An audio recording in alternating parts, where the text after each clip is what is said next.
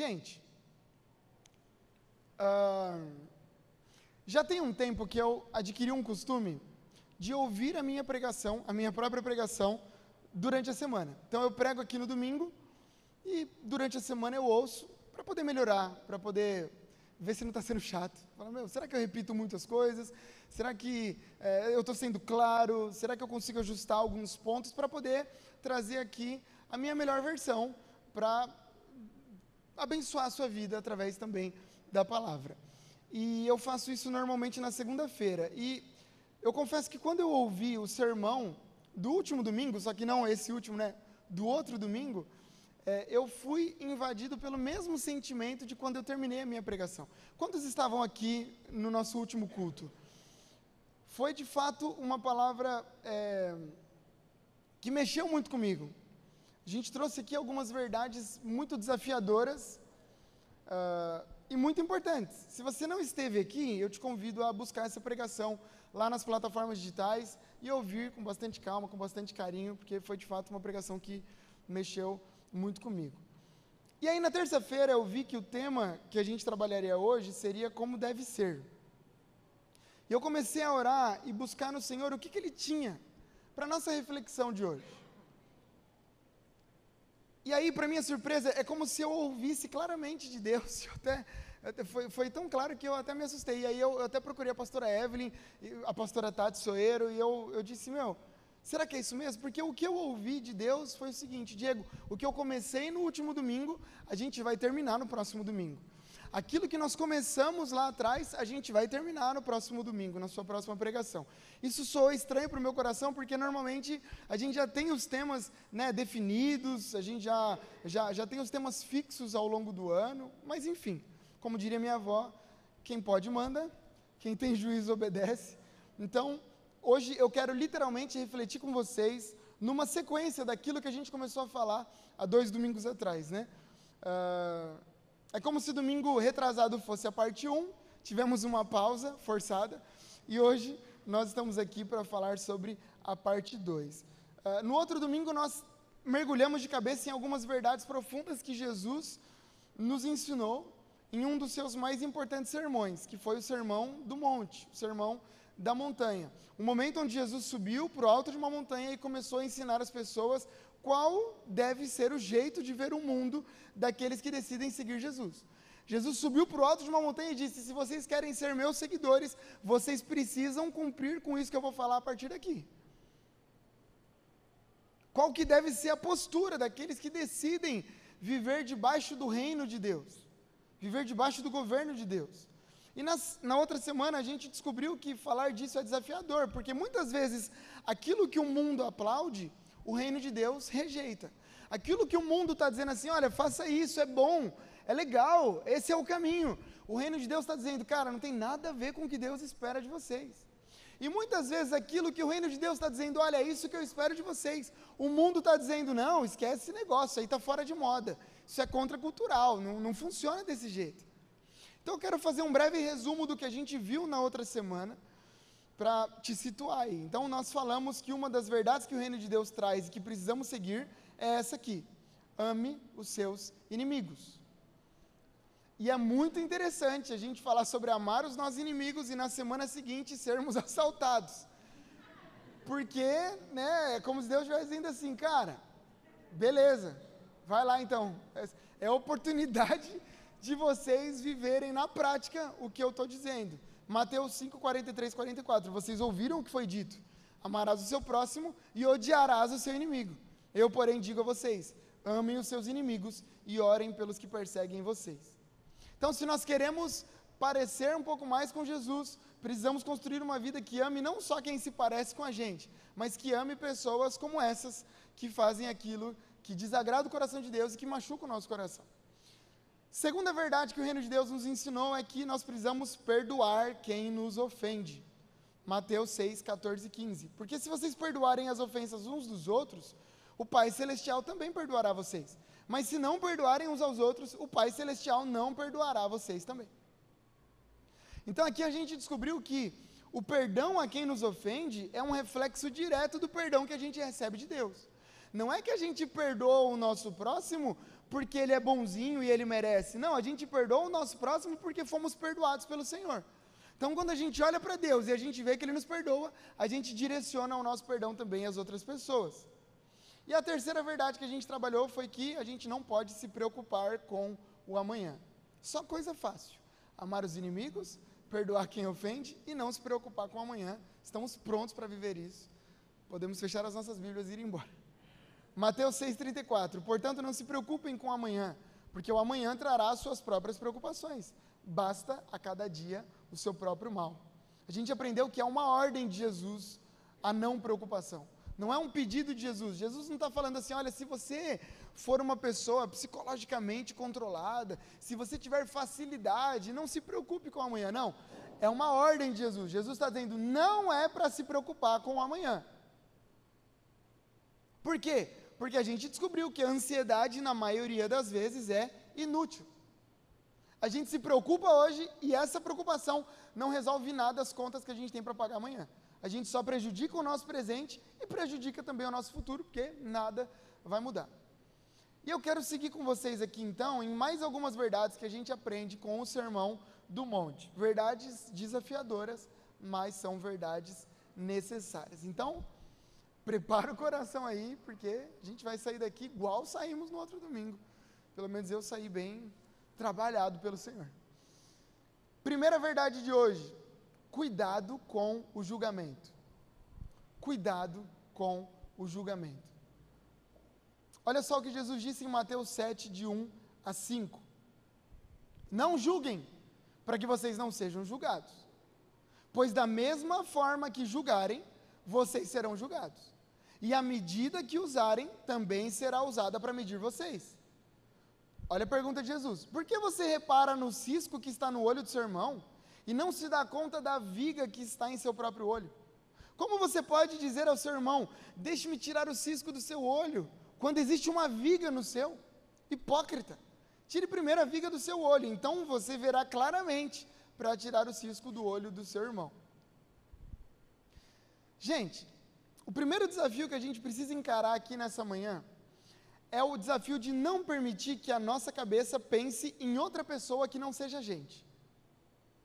Porque a nossa tendência natural é dizer assim: olha só, pena que o fulano não está aqui. Porque essa palavra é para ele. Porque ele julga muito. É, o fulano, fulano, pô, esse fulano é fogo. Pensa num cara julgador e não está no culto de hoje, que é impressionante. Quando a gente quer que as palavras atinjam a outra pessoa, ela nunca vem. Se eu fosse depender de dar indireta no púlpito, eu ia ter muitas dificuldades, porque normalmente as coisas que acontecem, a pessoa não vem no domingo seguinte. Então eu nem me preocupo, eu falo, ah, não vou preparar, vou, vou, vou pregar para todo mundo mesmo, e fica por isso mesmo.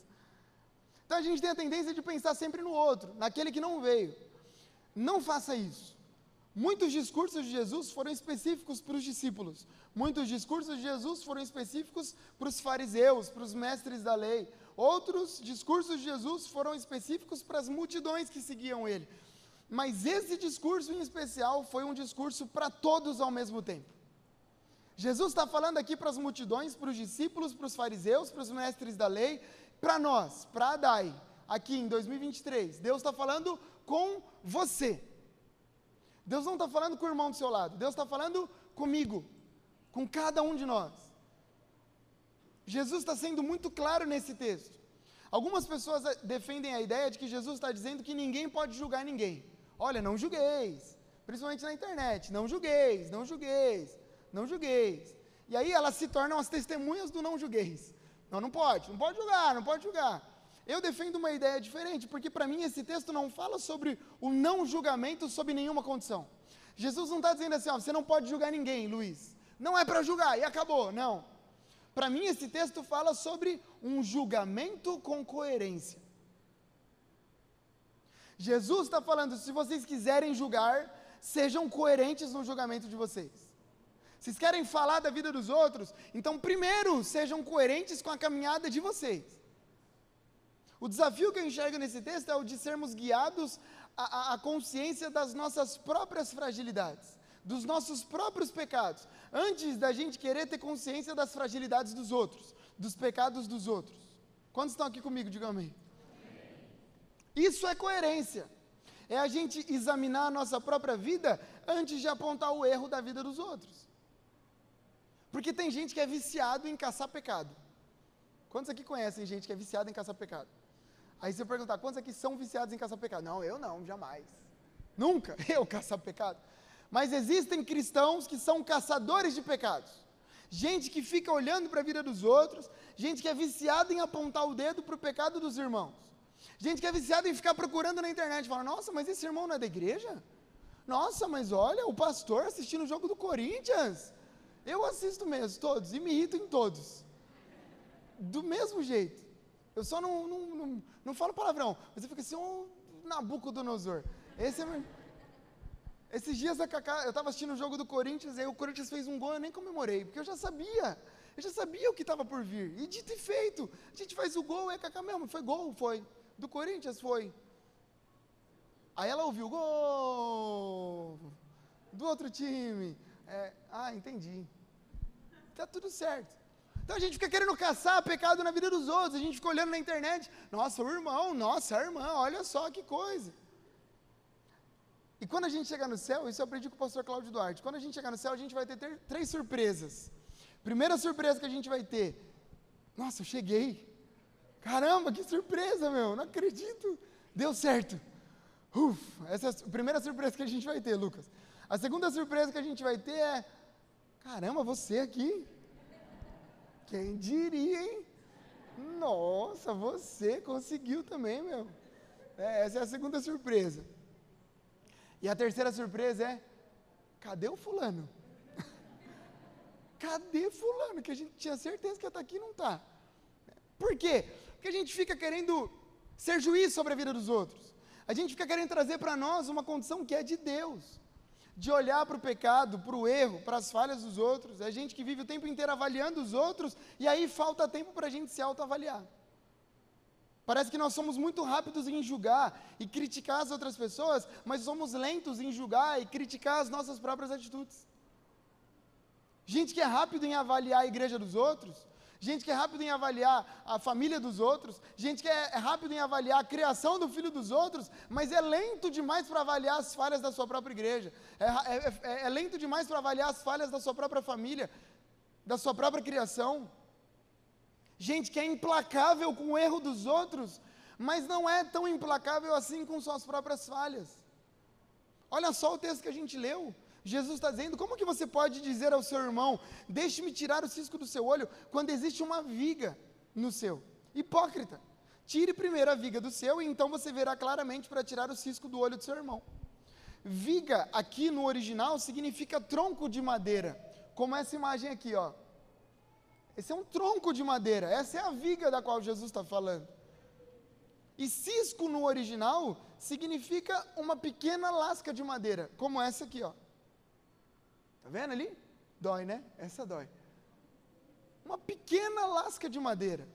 Em outras palavras, Jesus está dizendo o seguinte: antes de vocês desejarem tirar a lasca de madeira do olho do seu irmão, presta atenção e vê, cuida do tronco que está no seu olho. Sejam coerentes. Porque muitas vezes o que você está vendo na vida dos outros é só um reflexo do tronco que está na sua própria vida. Você está achando que é um cisco no olho do seu irmão, mas na verdade o tronco que está no seu olho é tão grande que o que você vê na vida do outro é o tronco que está no seu, mas você tem tanta dificuldade que você acha que é no outro. Aí você fala, não, esse outro, o, fulano é pecador, mas na verdade, na verdade, é reflexo do seu pecado que você quer ver na vida do outro. São excessos dos nossos fincados em nós mesmos. É por isso que, gente, que, que não julgar aqui para mim tem muito mais a ver com uma autorreflexão que vai levar a gente à humildade de reconhecer, cara, deixa eu olhar primeiro para mim, depois eu penso nos outros. O convite de Jesus aqui é para a gente refletir primeiro e a gente ter consciência primeiro das nossas próprias limitações. E aí, quando a gente lidar com os nossos próprios erros, com os nossos próprios pecados, a gente vai descobrir que a gente vai ter menos tempo para ficar cuidando da vida dos outros. Então, o nosso convite hoje aqui, de Jesus para nós, o desafio é: olhe primeiro para você. Quando você for tentado a olhar para o pecado do seu irmão, você olha primeiro para o seu coração. Quando você disser assim, nossa, meu, olha só a vida da, da, da, do fulano, da fulana, que o Espírito Santo de Deus leve você a refletir sobre os seus próprios pecados, que pode ser que sejam muito piores do que o deles. Se a gente for honesto com as nossas faltas, isso é muito sério. Se a gente for honesto com os nossos pecados, com as nossas faltas, seremos mais compassivos com os pecados e com as faltas dos outros. Se a gente for honesto com quem nós somos, seremos mais compassivos com quem os outros são. A graça, o favor imerecido de Jesus é para o meu irmão e é para mim ao mesmo tempo. Estava conversando ontem com um casal e aí e aí o rapaz disse assim para mim, ele falou: "Diego, sabe qual tem sido o meu grande desafio?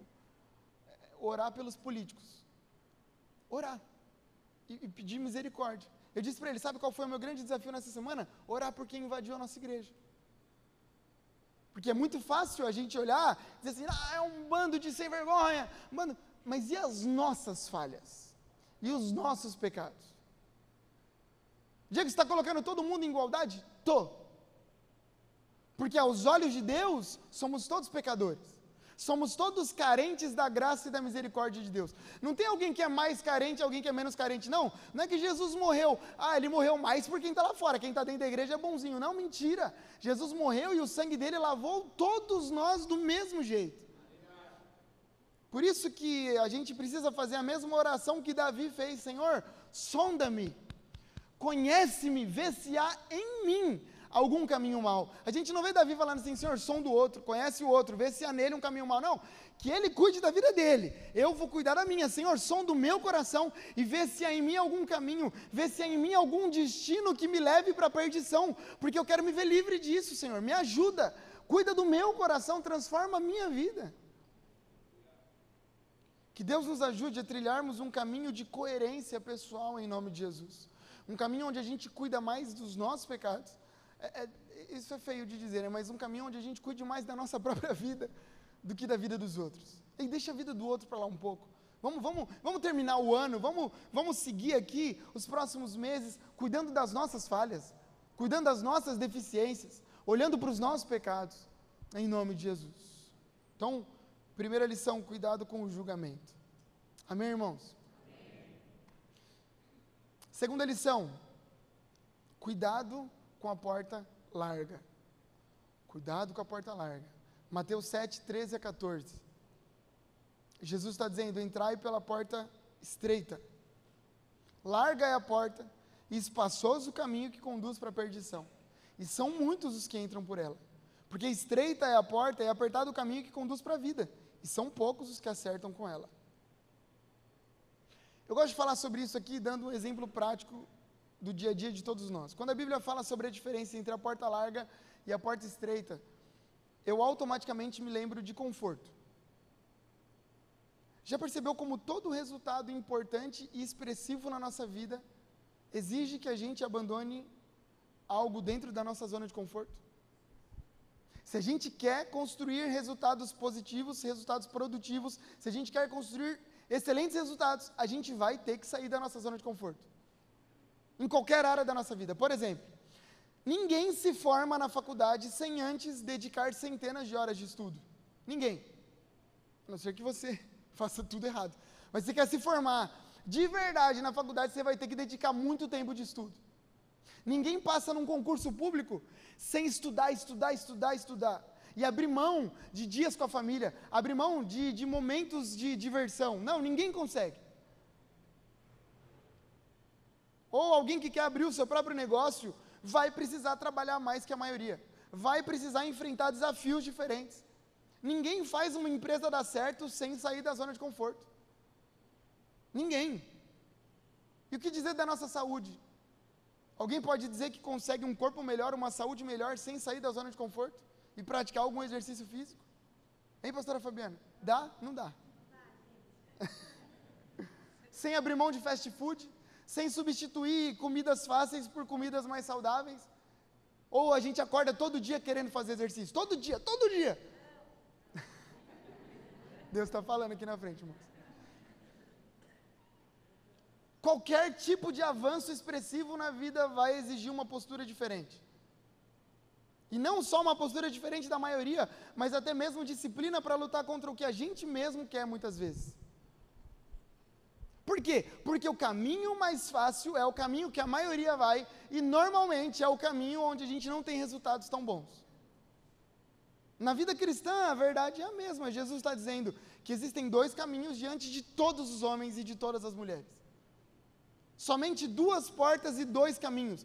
Por um caminho, por um, o caminho é largo e a porta tão larga quanto o caminho. Um caminho confortável, um caminho onde as liberdades são sem limites. A gente come o que a gente quiser, a gente faz o que a gente quiser. É a nossa vida, a gente é livre, sem limite. E a porta é larga, está todo mundo indo. E eu imagino na entrada dessa estrada uma grande placa com a seguinte frase: abre aspas, se te faz feliz, não é errado. Assinado Satanás. se te faz feliz, está tudo bem, vai lá, me faz feliz. Eu nasci para ser feliz. Eu nasci para me alegrar, porque a vida esquece negócio de nasceu para ser feliz. O mundo quer fazer a gente acreditar nessa mentira. O mundo trilha o caminho das facilidades, onde se o seu casamento não dá certo, é só você separar. Tem lá um, um cartório preparado te esperando, e o Satanás está lá esperando para também. Não, bota um fim, os genes não bateram. Não, não deu certo. Não, acabou. Por quê? Porque é o caminho mais fácil.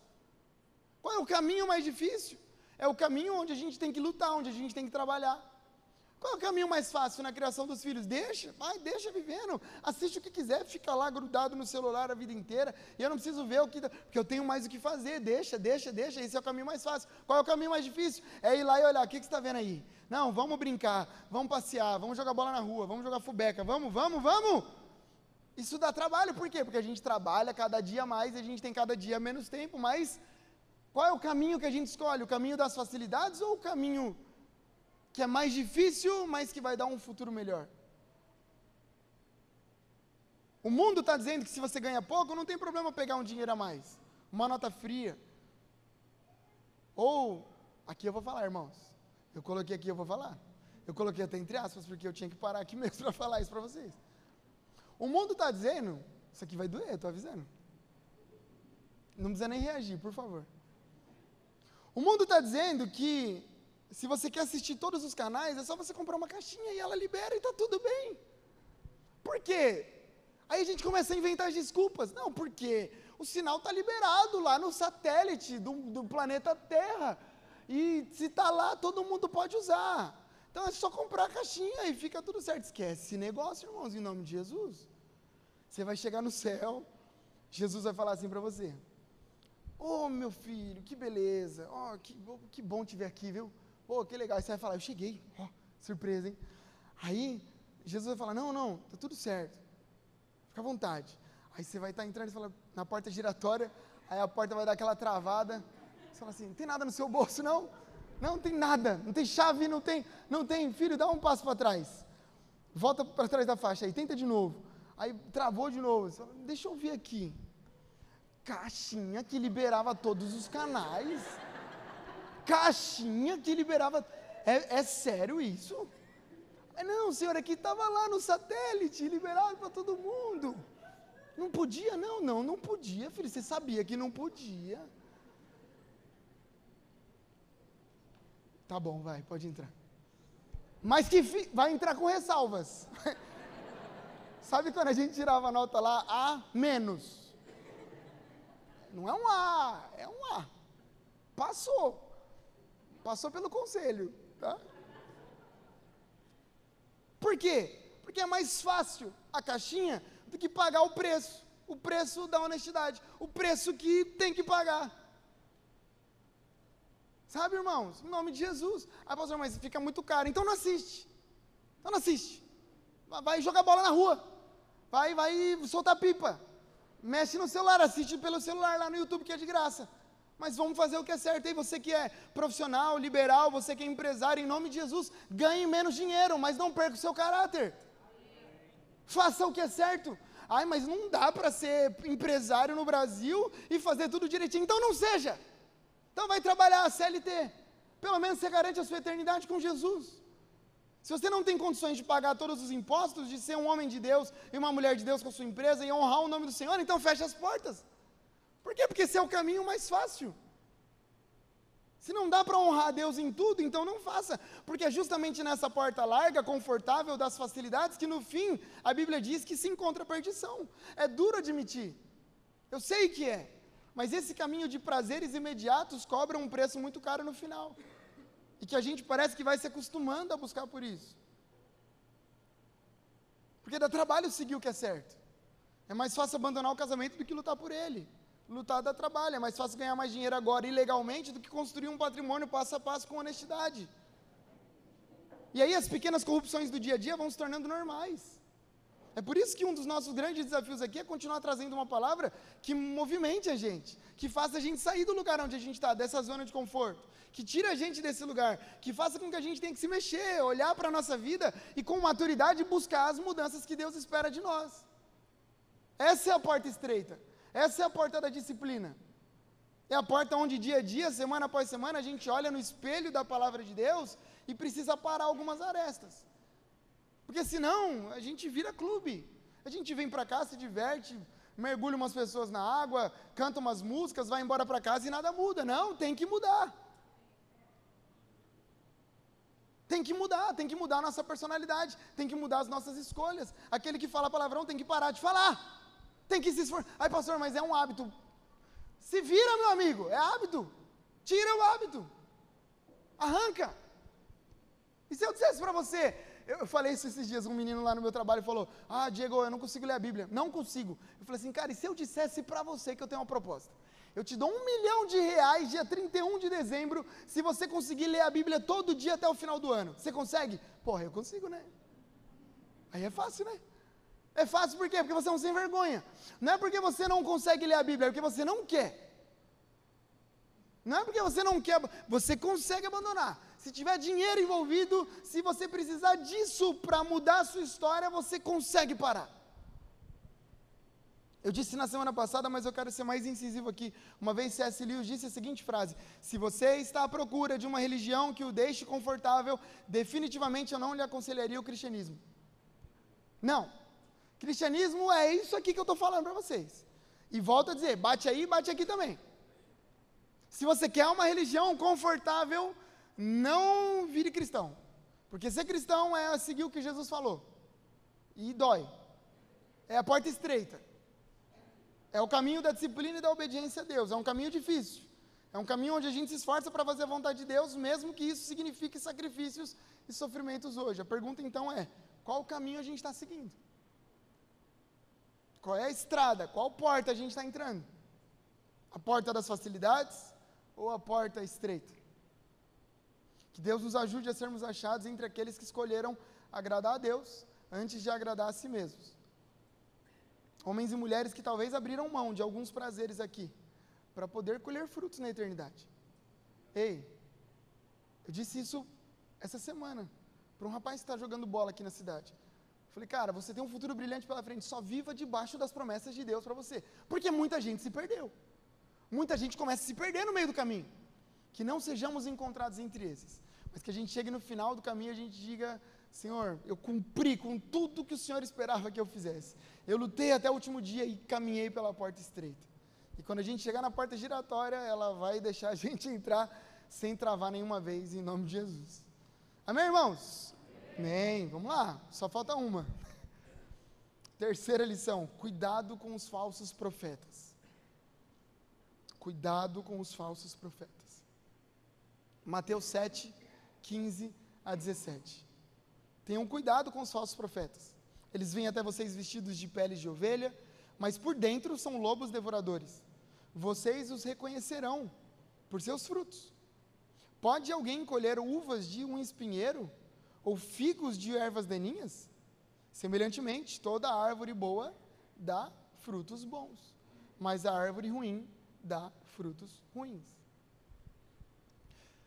Gente, ninguém precisa me falar do meu lugar na prateleira dos pregadores do Brasil. E aqui não é falsa modéstia, eu sei que eu não sou o melhor pregador da cidade. Agora, uma coisa ninguém pode negar: eu me esforço para ser um bom teólogo aqui. E não só eu. Todos os pastores que pregam aqui se esforçam no mesmo nível. A gente se esforça para trazer uma palavra saudável, uma palavra coerente, uma palavra honesta. E principalmente, uma palavra bíblica. Existe um esforço aqui. São horas de leitura, são horas de estudo. Eu me esforço para buscar conhecimentos nos mais diversos comentaristas bíblicos, gente que sabe milhões de anos luz mais do que eu, para trazer uma palavra cristocêntrica aqui para nós. Tudo porque eu sei do meu chamado e eu sei da cobrança que existe sobre a pregação da palavra. Agora eu preciso te dizer, ao mesmo tempo que existem muitas pessoas que se esforçam para pregar uma boa palavra, uma palavra coerente, uma palavra honesta, gente que tem temor sobre aquilo que está pregando, e eu quero dizer isso aqui hoje porque eu nunca digo, você que vem aqui na nossa igreja já sabe disso. Existem muitos outros que não estão nem aí. Tem muito pregador que não está nem aí para aquilo que está pregando. Tem muita gente falando coisa em nome de Deus que Deus não mandou dizer. Gente que está pregando um outro evangelho. Gente que está anestesiando as pessoas enquanto elas estão indo para o inferno. Tem gente pregando mentira, abobrinha, conversa fiada. Tem gente que está falando o que o povo quer ouvir. É por isso que Jesus fez questão de deixar registrado: cuidado com os falsos profetas. Eu posso garantir para você que a gente tem se esforçado para ser uma igreja bíblica onde Jesus é o centro, mas eu preciso da ajuda de vocês. Eu preciso que vocês pensem sobre o que vocês estão ouvindo daqui para fora. Não adianta a gente vir aqui, falar, falar, falar, estudar, estudar, estudar, tentar, tentar, tentar, e você sair daqui e ficar ouvindo a abobrinha dos outros na internet. Gente, tem gente que ouve pregação todo dia. Todo dia. A Diego, você está tá falando contra prega, ouvir pregação todo dia? Não, mas estou falando contra quem você está ouvindo. Cuidado. Tem muita gente boa, mas também tem muita gente ruim. Ou eu estou falando alguma besteira aqui, gente. Aqui na nossa igreja, ninguém é impedido de ir em outras igrejas, pelo amor de Deus. Às vezes a gente até fala. Domingo passado eu falei, gente, não teve culto aqui, em nome de Jesus, vocês não ficam sem cultuar. Procura uma igreja aí na cidade, vai no culto à noite orar por nós. Por muitas vezes a gente até diz, não, vão mesmo, visitem outras igrejas. Porque a gente é reino de Deus, a gente não é tribo. Onde a gente não pode, não, não pode pisar. E o pastor fica, ô, oh, o que você está fazendo aí? Não, tá maluco? A gente tem que conhecer mesmo, ver, tem muita gente boa trabalhando por aí. Muita gente que está fazendo um trabalho sério, honesto, e que a gente precisa aprender com essas pessoas. Mas a pergunta é: o que vocês estão ouvindo vem de Deus? O que a gente está ouvindo aí fora vem de Deus? As visitas que vocês fazem vêm de Deus, porque não adianta a gente se esforçar para ser relevante, dar um arrozinho com feijão aqui, uma batatinha frita, uma carne, e durante a semana você ficar comendo porcaria aí. E digo mais, aqui também, ouve o que a gente está falando. A gente tem que ser gente que ouve o, a, a palavra do pastor e coloca lá, chega em casa e vê, será que isso que eu estou ouvindo faz sentido ou não? Olha só o que Jesus está dizendo. Tenham cuidado com os falsos profetas, porque eles vêm até vocês vestidos de peles de ovelhas, mas por dentro são lobos devoradores. Ou seja, eles andam vestidos de ovelhas, mas por dentro são lobos. Jesus está dizendo que a maior parte do tempo, falsos profetas não parecem falsos profetas. A maior parte do tempo eles parecem ovelhas, mas por trás da pele de ovelha não são ovelhas. Eu gosto de seguir as pessoas na internet e ver o que está acontecendo por aí. Eu sigo as igrejas, os pastores, os pregadores. E na maior parte do tempo, esses caras parecem inofensivos. Eles são assassinos da verdade que andam com a Bíblia na mão. Gente que fala em nome de Deus coisas que Deus não mandou dizer. Diego, você está falando que todo mundo é assim? De jeito nenhum, é uma minoria. Mas essa minoria é barulhenta. É gente que tem muito seguidor. É gente que consegue um alcance, por quê? Porque fala o que o povo quer ouvir. Tem voz de ovelha, mas dente de lobo. E Jesus segue agora falando dos frutos que eles dão. E a pergunta de Jesus é: pode uma árvore boa produzir fruto ruim? Porque é isso que acontece. A aparência dos falsos profetas é de verdade, mas o que eles produzem é mal. O problema é que as pessoas estão se alimentando de um fruto ruim, acreditando ser um fruto bom. E acreditam ser um fruto bom porque não estão se esforçando para buscar na palavra de Deus aquilo que Deus espera. Então a gente ouve e acha que é verdade. Você sabe que lá atrás a reforma protestante ela só chegou para criar o, o, protestantismo no mundo, porque a igreja detinha o poder da palavra. Então eles chegavam e falavam o que eles queriam, e alguém perguntava, mas isso está na Bíblia? Tá. Não, mas deixa eu ver, não, não pode. Ninguém pode ver. Aí um homem, um homem não, né, um grupo de homens, os reformistas, chegaram, os reformadores chegaram e falaram, meu, a gente tem que traduzir a palavra para todo mundo e todo mundo tem que ter acesso. Aí agora a gente tem acesso da, da NVI, da NVT, na Nova Almeida, da mensagem em português, em espanhol, em inglês, está ali no celular, mas a gente não lê. Aí a gente é enganado. O meu maior desejo como pregador é que você saia daqui no final do culto, vá para sua casa e procure na palavra se aquilo que eu estou dizendo é verdade ou não. Olha só o que a Bíblia diz sobre os irmãos bereanos. Os bereanos eram mais nobres do que os tessalonicenses, porque receberam a mensagem com grande interesse, examinando diariamente as escrituras para ver se tudo era assim mesmo como eles tinham dito. Quem aqui quer ser bereano? Chegar em casa e falar, deixa eu ver o que esse pastor está falando. Não, é verdade, mas não, isso aqui não é não. Deixa eu ver se no original é isso mesmo que ele falou. Ó, oh, é sim. Não, não é. Pastor, o que você está falando aí, meu? Não entendi muito bem, vamos conversar. Vamos conversar. Os bereanos não eram enganados porque examinavam diariamente as escrituras. Então aqui vai uma palavra pastoral para o nosso coração: cuidado, cuidado com o que você está ouvindo, cuidado com as pessoas que você segue, cuidado com essa sede de ficar ouvindo todo dia alguém diferente, gente que você não conhece, gente que você não sabe do compromisso, gente que você não sabe se tem igreja, se tem pastor, se, tem, se é casado, se não é. A gente sempre diz aqui na DAI que a gente não trabalha com cerca, a gente trabalha com a grama. A nossa grama tem que ser boa, e as pessoas ficam porque querem ficar. Não tem cerca te impedindo de pular e conhecer outros lugares, não. Mas não é porque a gente não tem cerca que você vai sair ouvindo qualquer coisa por aí, em nome de Jesus. Eu oro mais uma vez por maturidade para nós, pedindo para que o Senhor nos ajude a construir uma vida com filtros que a gente ouça e saiba reter aquilo que é bom e, aí, e saiba reconhecer quando alguma coisa não é boa. Ei, não deixe heresia entrar na sua casa, não, em nome de Jesus. Não deixe heresia entrar para a sua família, para os seus filhos, não, em nome de Jesus. Só que para isso acontecer, você tem que saber da Bíblia. Você tem que estudar. Você tem que ler. Quantos. Não, é uma pergunta retórica, não precisa responder. Mas quantos papais aqui e mamães estão analisando o material da Dai Kids? A gente sabe o que a gente está produzindo pastora Evelyn, pastor Yuri, supervisores do Adai Kids em todas as nossas igrejas. A gente sabe o que a gente está construindo, mas vocês sabem? Vocês foram ler o material dos filhos de vocês?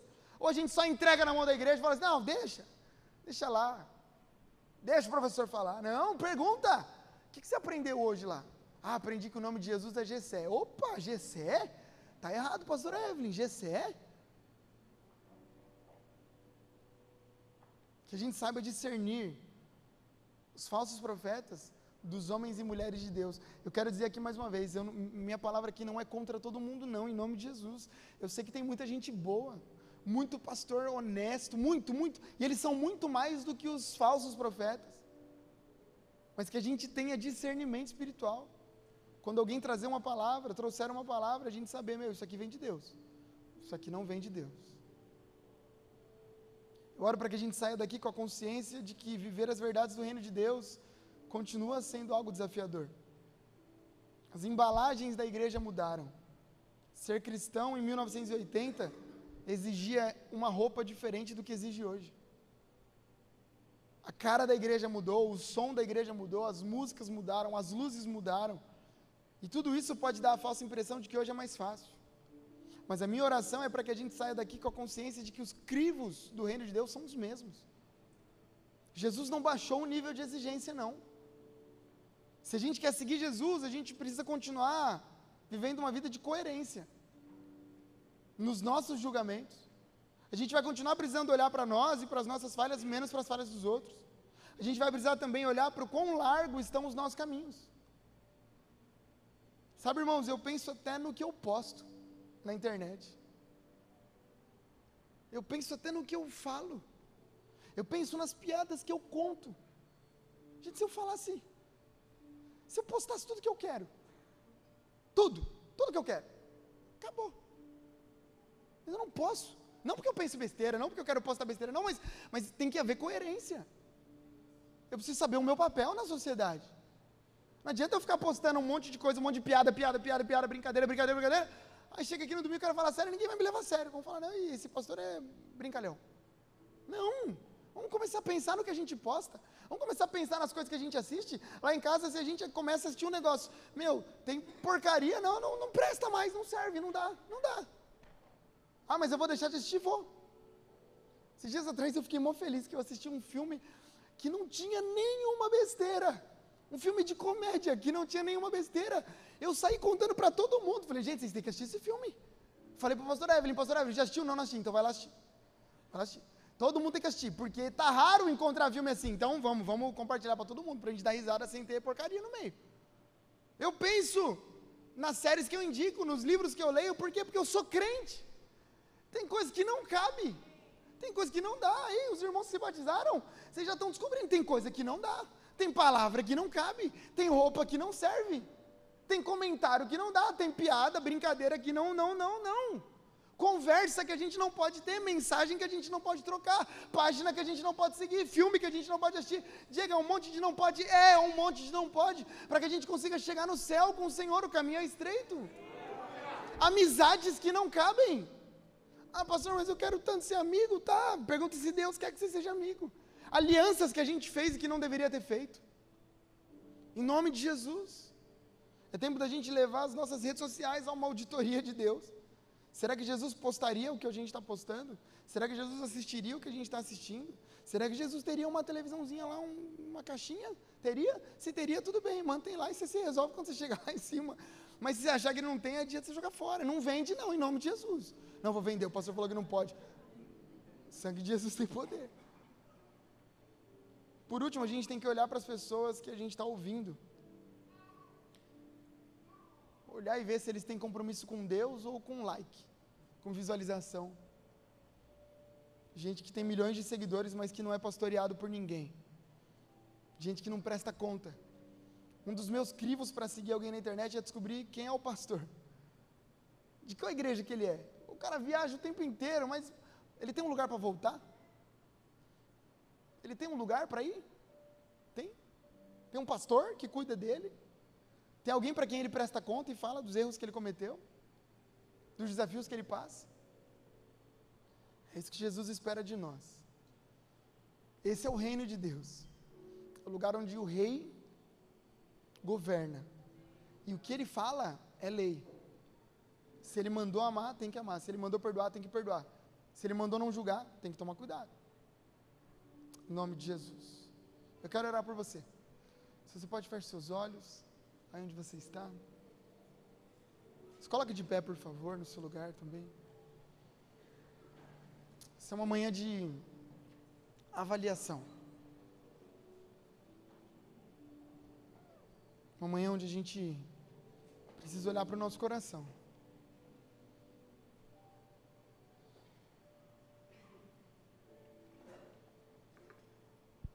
Senhor Jesus, a nossa vida é sua. Por isso que palavras assim mexem tanto com a gente, porque muitas vezes a gente começa a viver no automático. A gente vai andando, andando, andando, fazendo as nossas vontades, os nossos desejos, as nossas escolhas. E a gente deixa de pensar nas suas escolhas, nos seus desejos, nas suas vontades. Mas nós estamos falando aqui como tudo deve ser. Estamos falando aqui sobre o seu reino. E seu reino é um lugar onde o Senhor é o rei. E onde o Senhor é o rei, a sua palavra é a final. Pai, eu oro para que o Senhor nos ajude a tomarmos cuidado com os nossos julgamentos. Senhor, que o seu Espírito Santo tome conta do nosso coração, dos nossos desejos, da nossa vontade de julgar, da nossa vontade de criticar, e que sejamos menos críticos, mais abençoadores. Que sejamos homens e mulheres que falam menos da vida dos outros e oram mais uns pelos outros. Porque, Senhor, talvez o que a gente enxerga no outro é só um reflexo do que está em nós. Pai, nos ajude. Nos ajude a termos coerência. Eu oro também, Pai, para que o Senhor nos ajude com as portas onde a gente entra. Nos livre de portas largas, nos livre dos caminhos largos, dos caminhos das facilidades.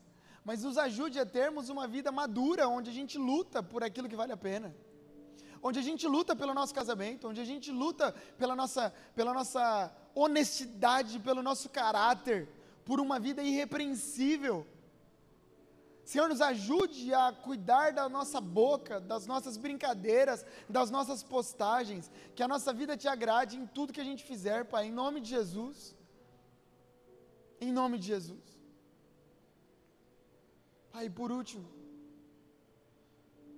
que o Senhor nos ajude a tomar cuidado com os falsos profetas, com gente que parece ovelha, mas não é. Primeiro, Senhor, nos livre livre a nossa pregação, livre a nossa interpretação bíblica, livre a nossa teologia dos desvios do caminho. Que a gente continue é, com o esforço intencional de sermos uma igreja bíblica, uma igreja correta, coerente. E ao mesmo tempo nos ajude a tomar cuidado com aquilo que a gente ouve, com quem vem aqui, com quem pega o microfone. Senhor, nos ajude a ouvir com mais cuidado pessoas na internet. Nos ajude a termos uma compreensão melhor da Sua palavra, para que quando a gente ouvir, a gente saiba se vem do Senhor ou não. Em nome de Jesus, ó Pai. Essa é minha oração. Que o Teu reino venha, que o Teu governo venha sobre nós. Esse lugar onde o Senhor é o Rei, sobre tudo e sobre todos. Em nome de Jesus. Amém.